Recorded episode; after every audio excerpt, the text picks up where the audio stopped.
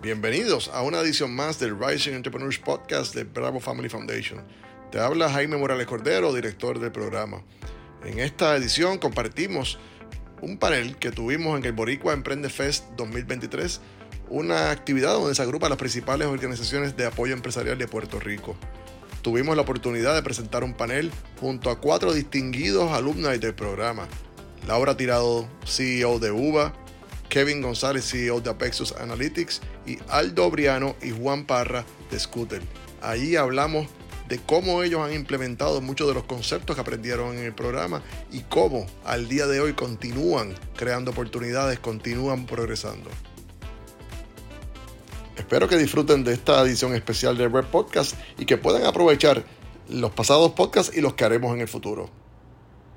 Bueno, ahora ya pasando rapidito al panel, eh, vamos a comenzar con, el profesor eh, José Vega para que comparta brevemente sobre lo que es ese playbook que les, hablé y lo que es eh, esencial ¿verdad? para que las empresas se encaminen hacia un desarrollo sostenido y, que sean rentables a largo plazo, que no solamente sea comenzar, sino comenzar, desarrollarse y, y mantenerse en el negocio. Gracias Jaime. Buenos días a todos. Les voy a decir tres secretos del playbook. Para los demás, van a escuchar a mis compañeros de panel o solicitar y o solicitar a red. Tres fundamentos importantes. Primero, debemos tener un equipo. Montar la empresa de manera solitaria es sumamente difícil. Los colegas que están aquí van a hablar quizás un poco sobre eso. El tema del Lone Ranger no es posible, esto es un trabajo intensivo, además que tienes que tener personas que tengan diferentes destrezas, que se complementen, que sirvan de paño de lágrimas cuando caemos hacia abajo y que celebremos juntos cuando estamos en la buena. Eso es sumamente importante, algunas veces vemos empresas que se le hace muy difícil reclutar un equipo de fundador. No digo que es fácil, es sumamente difícil conseguir ese grupito, pero las más exitosas son las que tienen dos o tres personas en su cúpula del equipo fundador.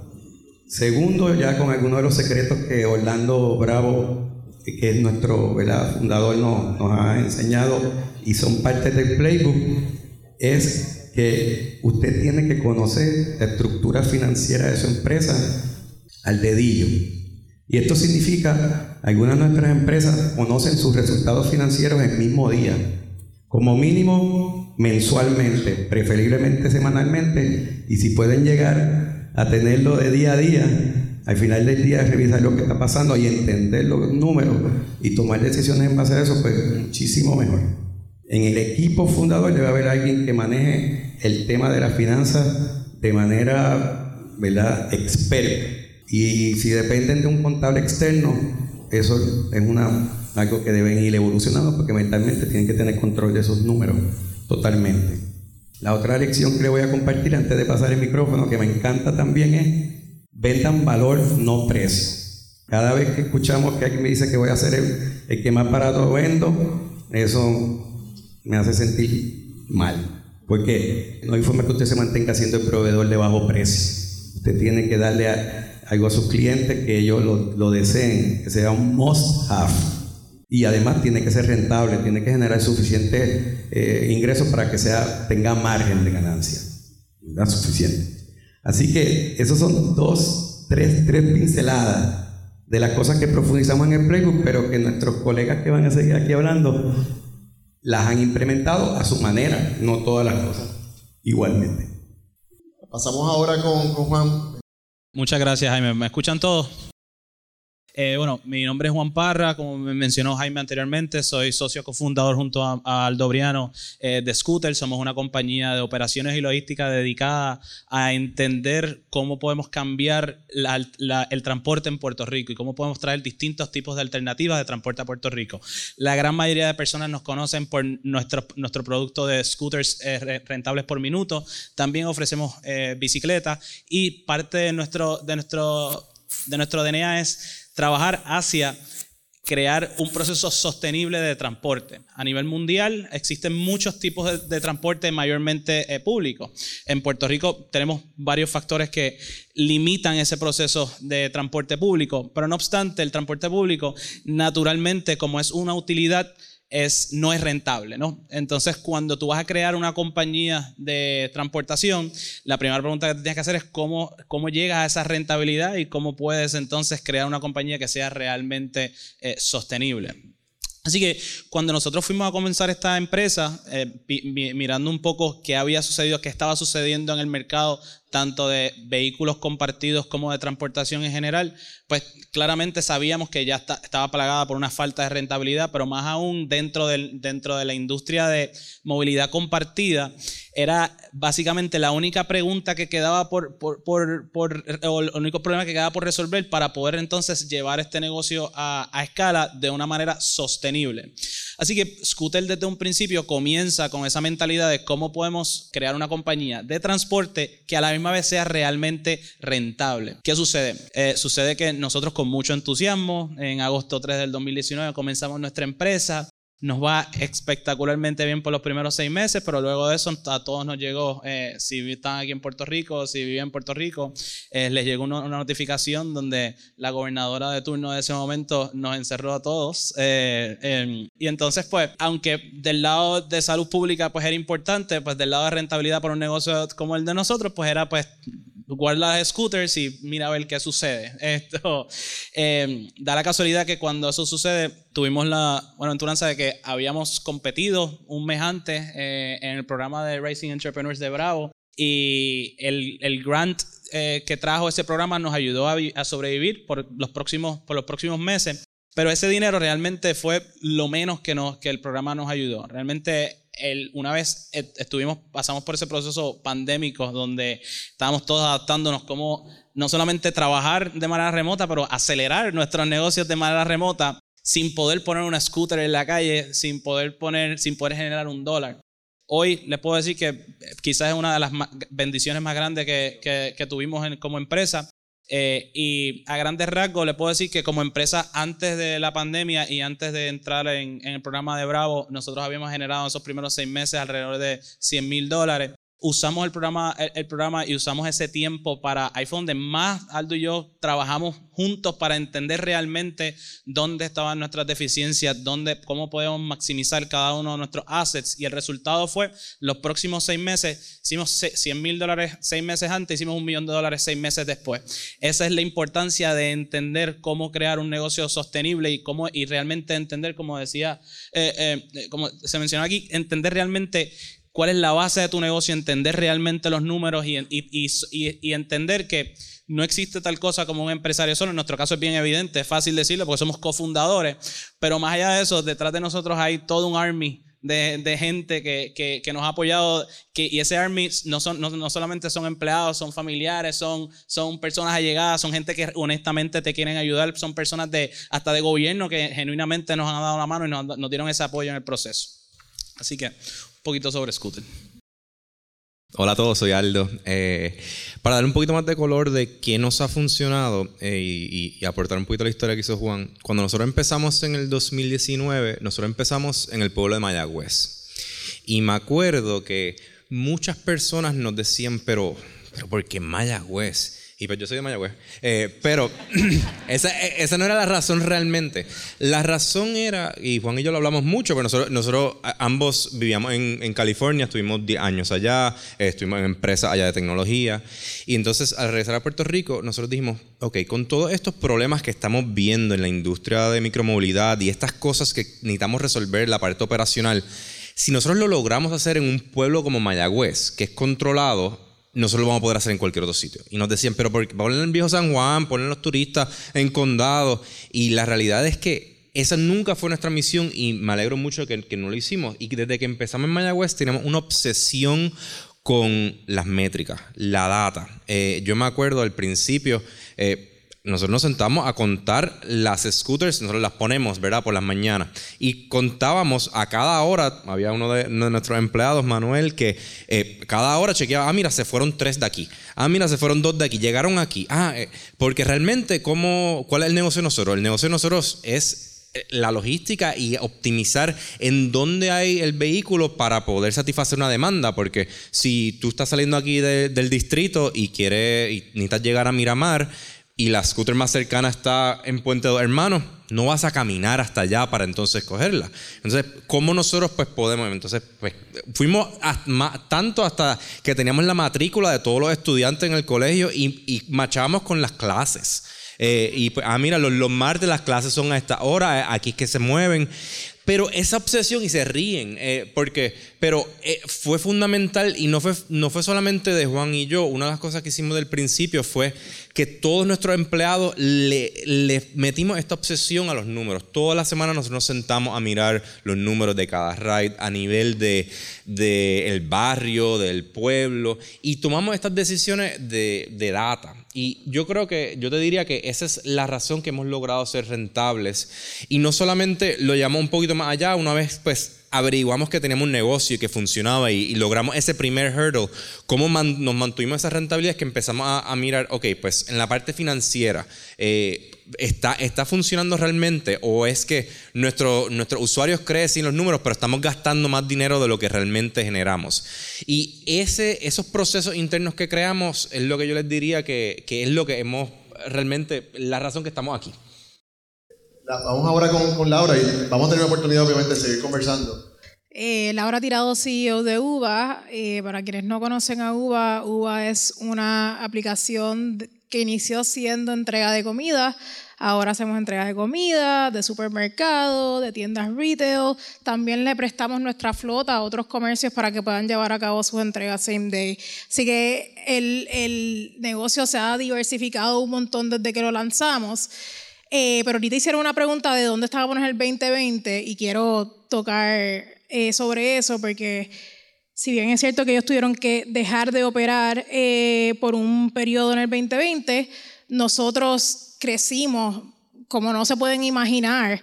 Ahorita dijeron que hicieron el 2020 y yo estaba pensando, ahogándome. Eso fue lo que hice en el 2020. Este, pero la realidad es que Puerto Rico estaba cerrado y UBA era el canal por el cual los comercios podían realmente subsistir, específicamente los restaurantes. Entonces, UBA, si quienes lo conocen, saben que se diferencia de nuestros competidores porque nosotros no tenemos todos los restaurantes, específicamente no tenemos quick service restaurants. Y eso fue diseñado así a propósito porque cuando nosotros comenzamos solamente teníamos 75 mil dólares para poder subsistir y son esos 75 mil dólares los que seis años después nos han mantenido, ¿verdad?, vivos, además de unos cuantos grants aquí y allá como el de, el, el de REP. Pero fue modelado así para poder ser profitable desde, desde el día uno.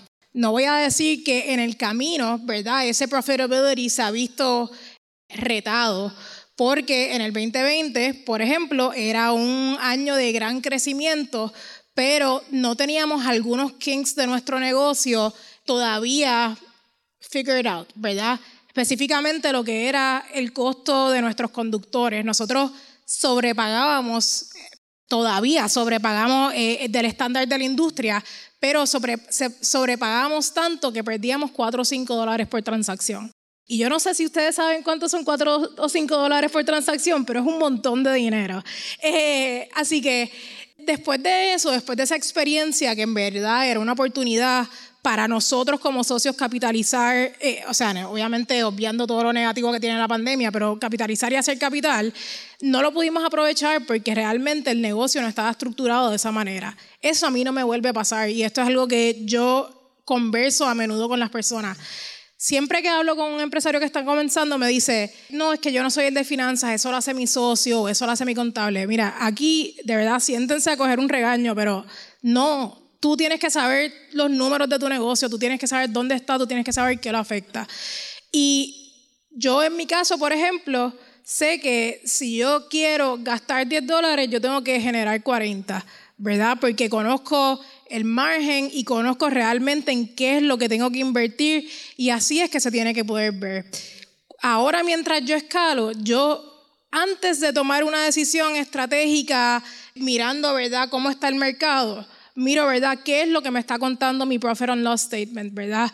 ¿Qué es lo que me está diciendo? ¿Qué son las cosas que se tienen que afinar? ¿Qué son las cosas que cuando hayan escala no van a tener sentido mantener de esa manera y hay que buscar maneras distintas de cómo operarlo. Y, con esto cierro para pasar el micrófono, pero ahorita Parra me estaba diciendo, y Uva le va bien si lo siguen operando robots, y él lo dice de chiste, pero nosotros tenemos mucha inteligencia artificial que hemos integrado porque tenemos un negocio de márgenes muy pequeño. Entonces, para lograr ser rentable y poder cumplir con las necesidades de nuestros clientes y de nuestros comercios, tenemos que poder adaptarnos a esas tecnologías para poder seguir reinvirtiendo en ellas. Buenos días a todos y todas. Mi nombre es Kevin González. Eh, trabajo en Avexus Analytics, una empresa en esencia de análisis de datos o de data analytics, como dice el nombre. Eh, al principio Jaime y José estaban diciendo que se sentían jóvenes o estaban viendo muchos jóvenes. Yo creo que antes de estar en Avexus yo era joven, luego de estar en Avexus eh, ha ocurrido envejecimiento y había una pregunta eh, para este panel y era pues dónde estábamos en esa época. En esa época, la historia de Avexus es bien tradicional, típica de personas que trabajaban en una industria de servicios y en un momento dijeron, yo eh, puedo trabajar por mí mismo. Y era el sueño de uno ser un empresario y ser el dueño de sus propias decisiones y vivir con las consecuencias de ellas. Eh, así que en algún momento eh, ese grupo de jóvenes, en algún momento iniciaron como dos, después me añadí en una etapa ya antes de entrar al programa de Bravo, fue que yo entré. Y tomamos esa decisión con mucha alardía y yo diría que bien arriba, con el high horse. No, nosotros vamos a comer el mundo, sabemos lo que estamos haciendo y somos los más duros en esto. O sea, no hay forma que, que, que no nos vaya a ir mal. Pues la historia, yo le puedo decir, cuando entramos al programa de Bravo, pues de haber tenido una vida bastante estándar, normal de trabajo, pues a una vida paupérrima, eh, de muchas canas, de entrar al programa con menos de un salario mínimo. Y por eso el proceso de donde estábamos en ese momento, yo le diría que gestar nuestra empresa fue el trabajo nuestro, el de nuestra familia, de los perros que había que llevarlos a la oficina porque no había dónde dejarlos, de estar en una oficina que le llamamos la ratonera de cantazos, que nadie podía ir porque por las noches aquello era un lugar complicado. Pero en esencia, eh, logramos adentrarnos en un mundo que era bien competitivo. Y al principio, yo recuerdo en el programa, uno de los mentores nos dijo, le explicamos, lo, mira, nosotros estamos en Data Analytics, creamos modelos cuantitativos y con eso logramos predecir A, B y Z y esto le sirve para los negocios, para todas estas cosas. Y él nos dijo, a mí me suena que tú le estás vendiendo cámaras de seguridad a personas que no tienen ni siquiera puertas. Tú tienes como que un problema aquí. Eh, así que nos dimos cuenta que tuvimos que reiterar mucho de lo que pensábamos y tuvimos que simplificar toda ese imaginario que decía, no, vamos a hacer estas super cosas de data analytics y, tuvimos que básicamente adaptarnos hasta cierto punto, pero eso vino muy bien porque lo que coincidía entre nosotros tres como vamos a decir empresario, porque en ese momento eh, llamarse empresario es bien cool y bien chévere, pero al final es trabajar y gestar una cosa. Todo el mundo, ¿verdad? Tiene ideas y es, cuestión de ponerla a, funcionar. De hecho, la mejor enseñanza del programa fue que casi cualquier cosa que uno haga puede, o que exista, hay una oportunidad empresarial hay siempre espacio para hacer algo mejor. Yo estoy seguro que si muchos de ustedes son del mundo de Data Analytics, probablemente puedan hacer una empresa mil veces mejor que la nuestra. Siempre hay espacio para hacer cualquier cosa que exista un poco mejor. Así que en el caso de nosotros, esa experiencia pre-Bravo fue esa historia bien interesante que les comenté. Posterior al programa, yo les puedo decir de de ser una empresa que apenas podíamos sobrevivir, hoy día podemos mantener a sobre 11 personas que dependen 100% de nuestro trabajo. Y más que eso, eh, una empresa que creció 5X de lo que era en aquel momento. Y hoy día pues podemos pensar en planes de expansión y más que eso, pues también hemos dependido 100% de nuestro propio capital. Y, eso es bien distinto, varía de industria a industria. No significa que haya empresas que usted su única encomienda cuando está empezando es decir, yo necesito conseguir capital. Mi trabajo en cualquier programa empresarial es conseguir capital. Esa quizá es una de las preguntas, pero su trabajo es hacer su negocio rentable. Su trabajo es hacer que eso produzca. El, el hecho de cómo encontrar capital es incluso parte de la experiencia empresarial. Tiene que ser lo suficientemente empresario para inventárselas y lograr acceder al capital, no es la única condición. Pero no, quiero seguir para que al final podamos abundar un poquito más. Gracias, Kevin. Interesante escuchar la perspectiva de cada uno de ustedes eh, sobre esa etapa inicial, cuando comenzaron y, obviamente cómo han ido evolucionando. En el programa, como hemos mencionado, se enfatiza mucho la parte educativa de transferir conocimiento y les toca a ellos, obviamente, ver cómo eso se puede, se puede convertir en una acción eh, que haga la diferencia para su empresa. Aldo y Juan, ¿qué, ¿qué, cosas ustedes encontraron de, las lecciones? Son tres lecciones que cubrimos en el programa que, fueron vitales o que fue la que más impacto tuvo eh, para Scooter? Eh, con gusto. Mira, eh, en Scooter nosotros creemos mucho en comunidad. Creemos en comunidad no solamente porque es parte de lo que nosotros impactamos como negocio, pero también porque creemos que para nosotros poder ser realmente innovadores e impactar de manera positiva a, Puerto Rico, pues tenemos que crear ecosistemas que nos ayuden a hacer eso. Y los ecosistemas no se crean sin convergencia entre distintas eh, o la mayor cantidad de mentes posibles. Así que una de las cosas más interesantes que nosotros le sacamos al programa y que seguimos sacando el jugo hoy día es precisamente, eh, y lo mencionaron como uno, uno de los beneficios del programa, es que los cohorts son pequeños, éramos, éramos 14 empresas, las cuales todas entramos eh, en un punto de ese programa donde nos sentíamos que todos estábamos en el mismo medio de una batalla porque eso es emprendimiento, estás en una batalla en todo, en todo momento, todos los días de tu vida está hay un fuego distinto que apagar. Ayer literalmente fue que se cayó un árbol en el parking y dañó tres carros de los empleados sí. Y cómo yo iba a pensar en eso, ahora hay que trabajar con seguros y demás cosas. Pero al final del día, la comunidad que, que se creó dentro del programa y que se sigue creando a niveles que escalan a eventos como este, se convierten en ese village eh, de empresarial que te va a ayudar a resolver los problemas que tú tienes todos los días. Eh, y todos los días hay alguien, y yo creo que esto es una de las cosas que más nosotros hemos sacado provecho, nosotros sabemos muy bien que ya hay alguien, existe alguien en el mundo que ya resolvió cualquier, cualquier problema que nosotros tengamos de frente ese día. Así que en nuestro trabajo podemos invertirlo en tratar de descifrar cómo resolver ese problema o buscar cuál es la persona correcta para que nos ayude a resolver ese problema. Eh, nosotros hemos hablado muchas veces con, con UBA de cómo podemos colaborar, cómo podemos trabajar juntos. Hemos hablado de cómo nosotros hemos resuelto problemas, cómo ellos han resuelto problemas y cómo hemos apagado fuego juntos. De la misma manera, justo antes de este panel, nosotros estamos trabajando unos, unos ciertos proyectos con los cuales hablamos con Avexus para ver que nos den eh, la mano ese apoyo para poder mejorar nuestra base de datos, para poder entonces tener los estudios correctos correcto para poder llevar a cabo nuestras metas, ¿no? Y ultimately, todas, eh, eh, hoy vivimos un día donde todo el mundo tiene como 15 grupos de WhatsApp, aparte de todas las personas con las cuales nos comunicamos, pero nosotros tenemos grupos de WhatsApp muy dedicados a, temas específicos de, de, emprendimiento, a temas específicos de los cohorts de rep con los cuales nos seguimos comunicando y realmente le sacamos el jugo a todos y cada uno de esos puntos de contacto que tenemos en nuestra comunidad.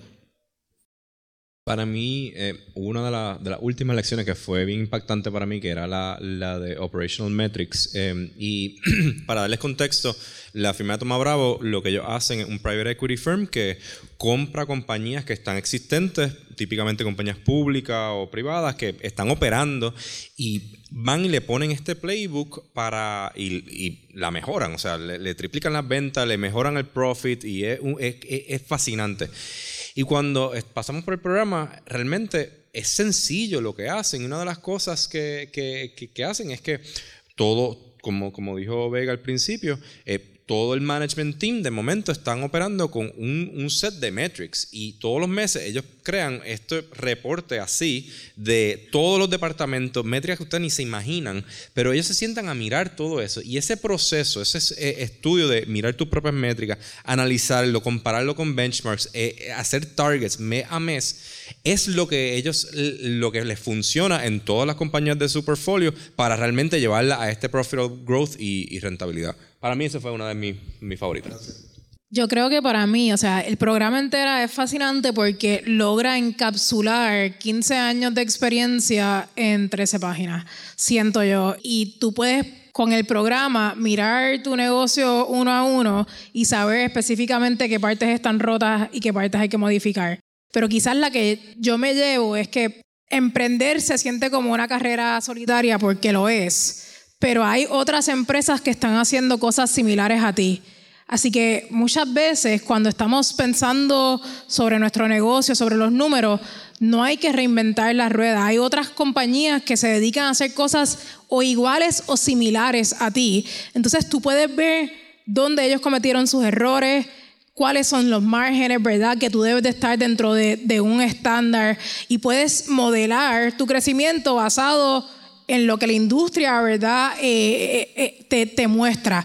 Así que eso es algo que me llevo porque me recuerdo que salí del programa leyendo los SEC files de Uber y de DoorDash, etcétera, y basado en eso tenía básicamente todos sus eh, sus secretos de negocio para poder yo implementar en el mío y modelar con eso. Así que quiero ser enfática en que aunque estás empezando algo y dices, no, yo no sé ni cuál es mi margen. Mira, eso es algo que tú te puedes meter en Google cinco minutos y buscar cuáles son las comparables de esa industria. Y es algo que debes de tener top of mind porque todo lo que lleves a cabo debe estar atado a lo financiero, porque si bien es cierto que uno no empieza por el amor al arte, uno no termina por el amor, por el amor al arte, porque el amor al arte no te va a dar de comer, etcétera. Así que nada, son cositas que si no están pensando deben de, de comenzar a pensar.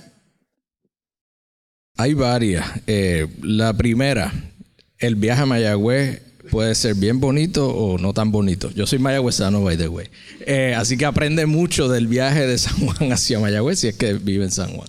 En segundo lugar, yo le diría que el programa le da a uno mucha estructura. Estos programas te obligan a sopesar tu tiempo y estructurar tu tiempo con respecto a lo que tú tienes que hacer, que crecer tu negocio. Te dice, yo tengo que ir a, este programa y esto compite con yo tratar de hacer negocio y hacer que esta empresa funcione. El programa, particularmente el asunto de lo que llaman el playbook y han comentado, es casi como si tuvieran un MBA resumido. Eh, y hay cosas en ese libro que es como super playbook. Al día de hoy yo lo uso hasta para reuniones y, obviamente no lo cito. Eh, lo digo como si fuera casi mío.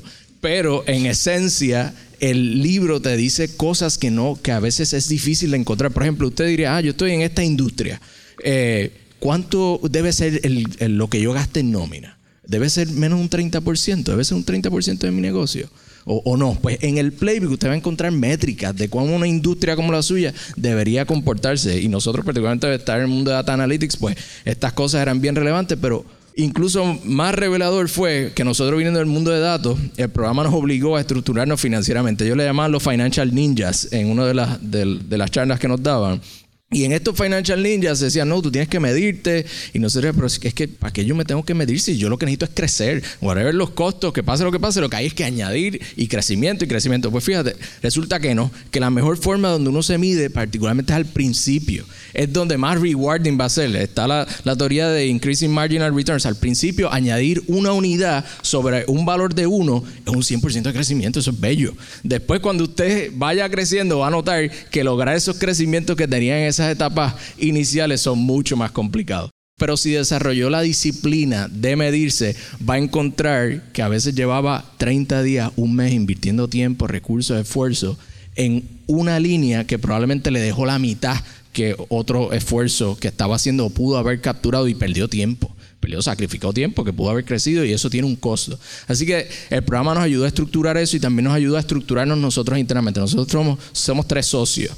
Al principio todo es peaches and cream, todo el mundo es bello, todo el mundo va a hacer de todo y todo el mundo va a bregar. Pero si desde el principio usted no establece, tú vas a hacer operaciones, tú vas a hacer desarrollo, tú vas a dirigir esto, cuando las cosas empiezan a crecer o a complicarse, esa falta de estructura va a explotar. Y esa es la que típicamente tiene costos inabsorbibles, costos inimaginables porque no las dominó al principio. Así que el programa nos ayudó a estructurar todo eso desde el principio y al día de hoy pues nos ayuda a sobrevivir. Quería pasar otra vez con José Vega y quería hacer acá un comentario, ¿verdad? Porque hem- hemos escuchado de, ellos cómo a lo largo del desarrollo de sus empresas el, el, playbook ha ido impactándolos, ha ido eh, convirtiéndose en, un elemento, ¿verdad? Diferenciador. Bueno, voy a recalcar las tres lecciones de ahorita, usándolos a ellos. Esto, Kevin, le dije ahorita de lo importante del team, ¿verdad? De- del equipo de fundadores. Añado que tienen que estar súper comprometidos con la empresa y comunicarlo. Esto, Kevin, en su presentación a los jueces, acababa de renunciar a su trabajo súper bien remunerado y dijo, yo creo en esto tanto que acabo de renunciar y me voy a dedicar 100% a esto. No tenía otras cosas, otras distracciones. Me Esos fundadores tienen que estar enfocados, ¿verdad? Casi lo divorcian, pero hoy, hoy está feliz, ¿verdad? Bueno. Y te tomaste una buena decisión, ¿verdad? Estamos Bien. aquí. Y Laura le dio a ustedes una trivia. Los que puedan contestarla, pues me, me voy a invitar a un café. Digo, para gastar 10, tengo que vender 40. Díganme por ahí ahorita cuál es el margen de ganancia bruto que ella estaba, que estaba citando, ¿verdad? En esa. Lo que tenía en su mente, porque todas las decisiones, eso se te mete aquí, lo estás grabando y todas tus decisiones están considerando cómo, cómo eso funciona. Por eso tienen que entender sus finanzas. No hay contable que lo llamas una vez al mes. Ustedes en el equipo fundador. Y estos dos chamacos que están aquí, pues son unos chamacos, todos son unos chamacos.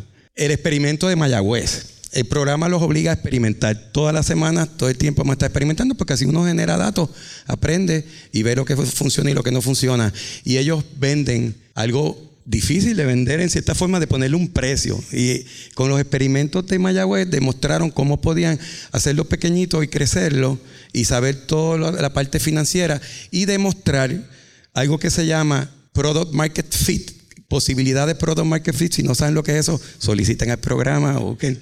Pero ellos le demostraron a sus inversionistas, a los que estaban dispuestos a ayudar, y de hecho con eso consiguieron parte del inicio, de que había un montón de gente interesada en lo que ellos estaban proponiendo. Si la gente no está interesada en lo que ustedes proponen, ni siquiera REP los puede ayudar, ¿verdad? Eventualmente, tienen que darse cuenta de eso. Muchísimas gracias al, panel, eh, ¿verdad? Que, cada uno de ustedes ha traído, ¿verdad?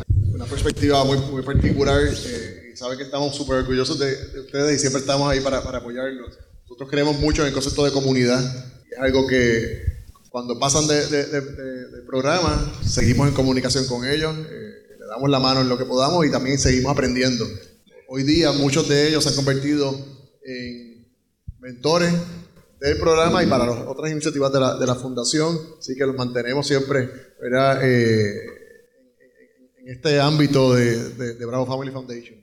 El mensaje principal aquí es, no tienes que ser grande para estructurar bien tu negocio ¿Qué es lo más importante de un edificio? Los cimientos.